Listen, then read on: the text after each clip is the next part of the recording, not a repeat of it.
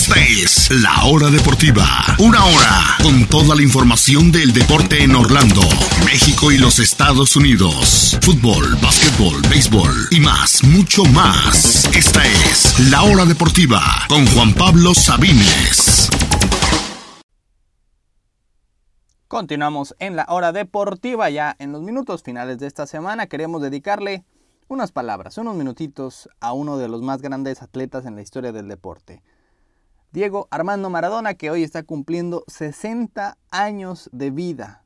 Hace una semana le dimos un pequeño homenaje a otro grande del fútbol mundial, Pelé, y ahora vamos a hacerlo de Maradona. Insisto, no es un espacio para publicar, para compararlo, para eh, eh, para intentar ponerlo si es el mejor o qué lugar está de la historia. No voy a hacer esto aquí, no me toca a mí.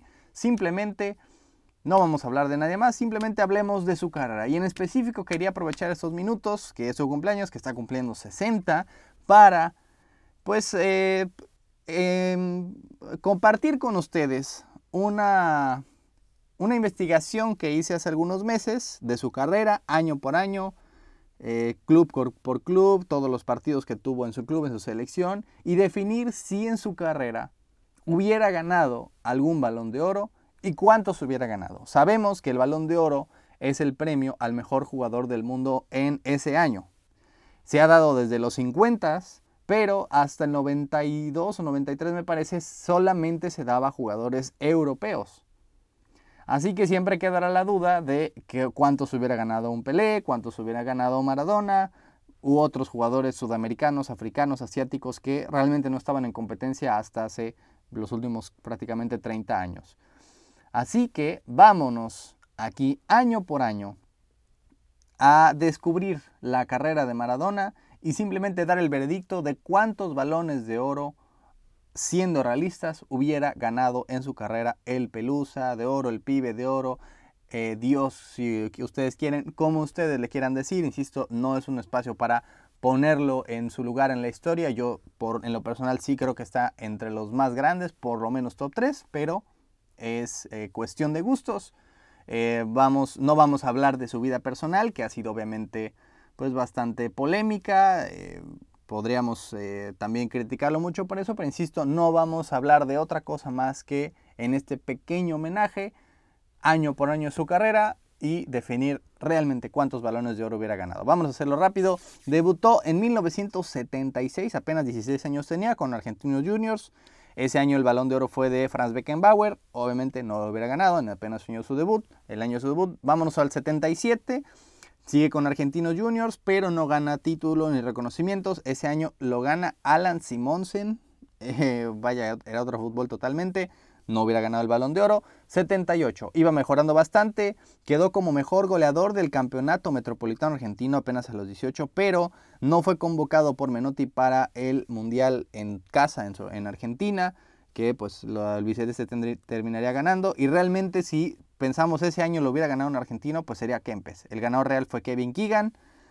No, veredicto no lo hubiera ganado. Vámonos al 79. Seguía en Argentinos Juniors, eh, su, mejor año a mi parecer, anotó 26 goles en 26 partidos, también fue el máximo goleador, seguía sin ser campeón, estaba ganando popularidad, ganó el Mundial Juvenil Sub-20 y eh, pero todavía estaba lejos de su máximo nivel, apenas tiene 19 años, también el ganador fue Kevin Keegan, así que 79 no lo hubiera ganado. Entramos a la, a la década de los 80.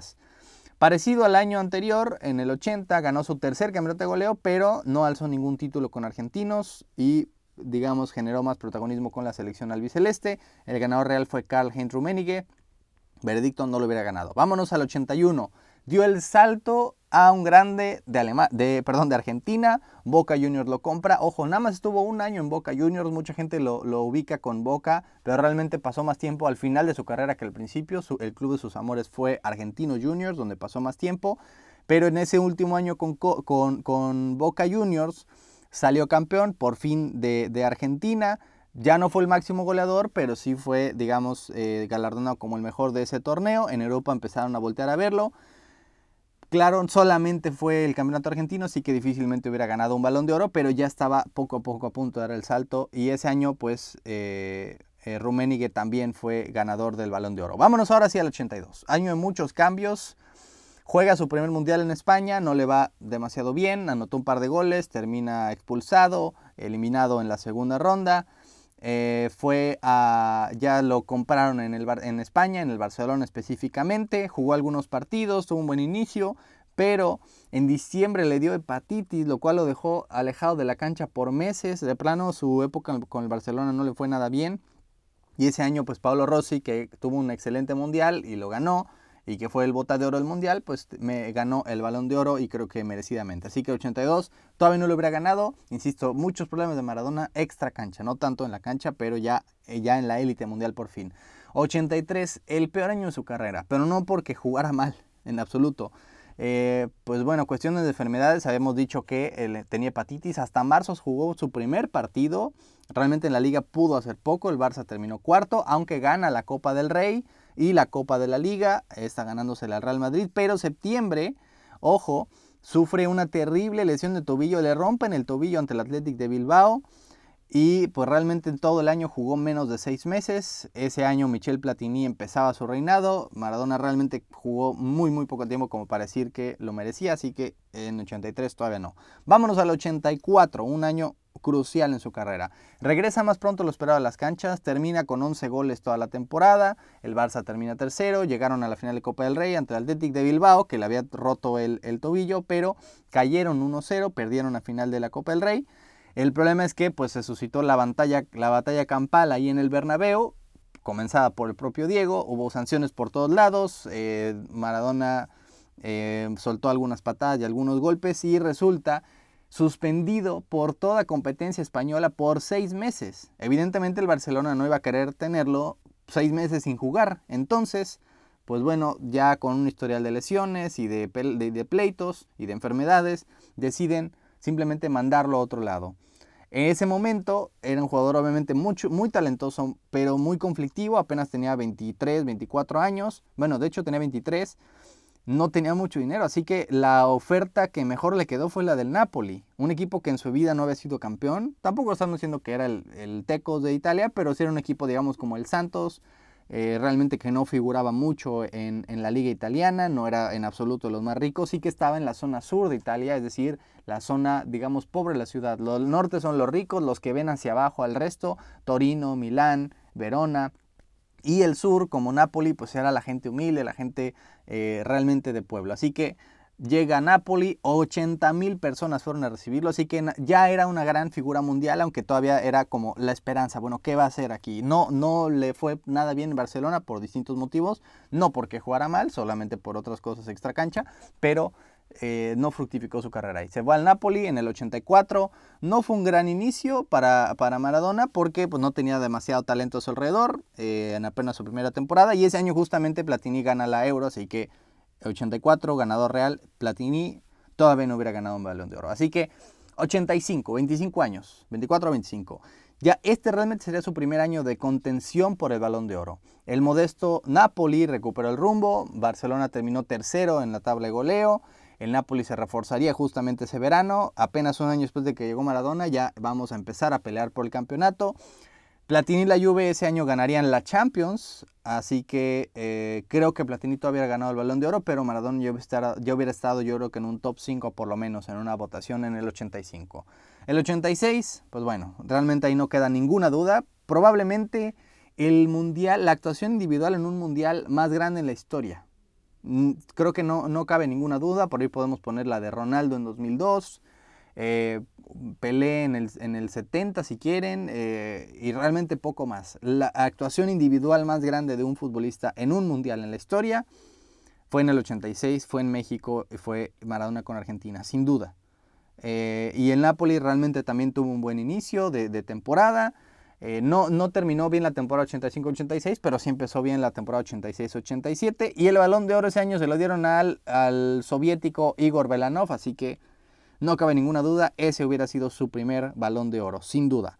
87, ojo, fue una continuación del anterior, fue inclusive hasta más importante.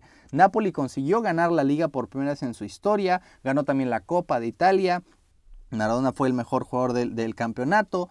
Inclusive dijo que ese Scudetto era el trofeo más importante de su carrera. No, no de clubes, de toda su carrera. Ese Scudetto más importante que el Mundial. Él lo dijo en su momento. Ese año justamente la Serie A era pues la, cuna del fútbol mundial. Llega Ruth Gullit y los holandeses al Milán.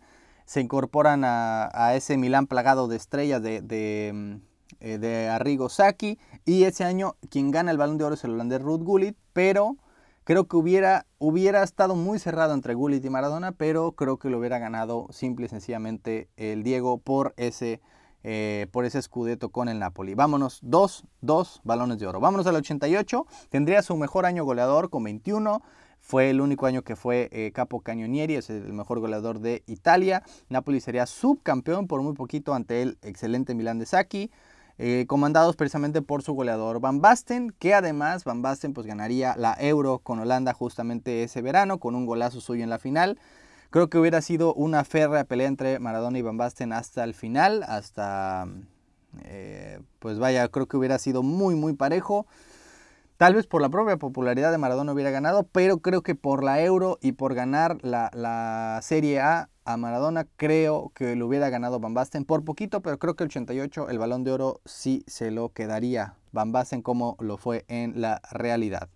Vámonos al 89, complicado porque Italia dominaba el fútbol de clubes, el épico Milán de Sacchi ganaría su primera de tres copas europeas, bueno, de, tres Champions como se le conoce hoy, a pesar de que el Inter ganaría su primer Scudetto, la Juve comenzaba a armar un buen equipo y ganaría también otras copas UEFA próximamente, el Napoli, pues bueno, eh, ganaría el trofeo más importante en su historia, quedaría su campeón de la Serie A, pero lo más importante ganó el primer y hasta ahora único trofeo en su historia que fue eh, europeo, perdón, que fue la Copa UEFA, precisamente por global de 5-4 el Stuttgart con un gol eh, de Maradona, el único, digamos, en, su carrera campeonato europeo.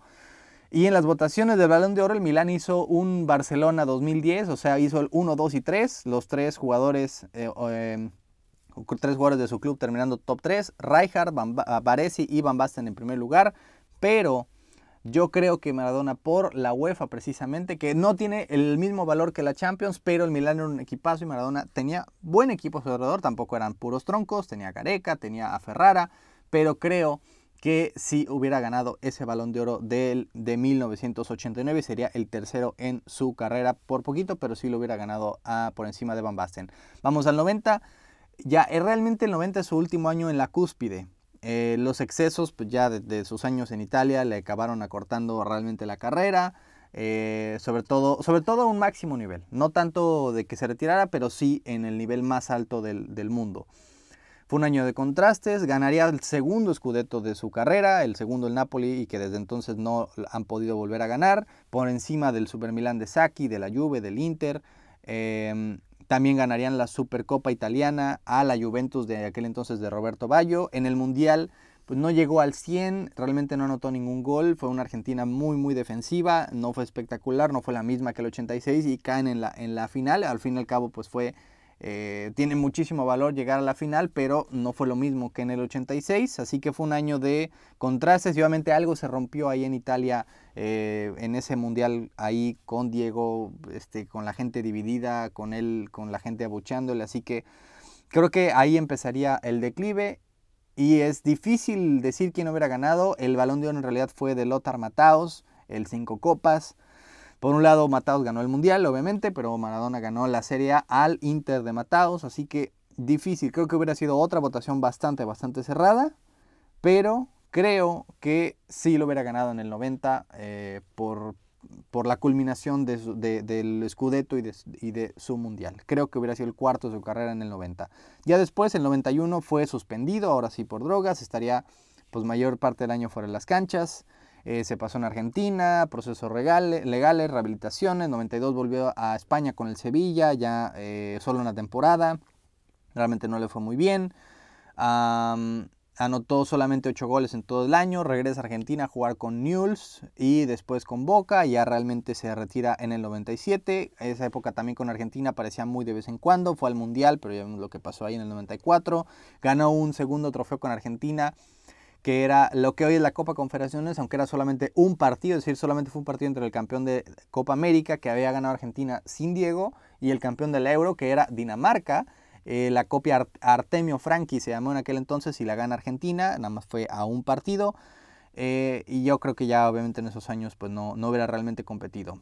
Sí le dieron, por cierto, un balón de oro honorífico eh, al final de su carrera, que solamente él, Pelé y Di Stefano tienen uno. Es un balón de oro que no se les dio en su vida, pero sí se les da honoríficamente al final de su carrera, porque pues no podían ganarlo realmente. Así que en consideración, hubiera ganado cuatro balones de oro Maradona. Creo que eh, hubiera sido eh, pues algo, digamos, para premiar qué tan realmente, qué tan dominante fue realmente de una época, sobre todo entre el 86 al, al 90, 91, yo creo que fue el mejor jugador del mundo en esa época, sobre todo en un club que no era de, pues, de lo más relevante antes de él, ni que lo ha sido después de él, así que vamos a simplemente apreciar lo que hizo hoy que cumple años. Espero que le haya gustado, bueno, que les haya gustado a ustedes, mis amigos, este pequeño homenaje a al Pelusa, al Diego, a uno de los más grandes en la historia del deporte. Hoy que cumple 60 años, feliz cumpleaños Maradona. Gracias a todos por escucharnos. Yo soy Juan Pablo Sabines. Les recuerdo que estamos de regreso aquí el próximo lunes. Que tengan un gran, gran fin de semana. Cuídense, vean mucho, mucho fútbol, mucho deporte. Yo soy Juan Pablo Sabines. Esto fue La Hora Deportiva.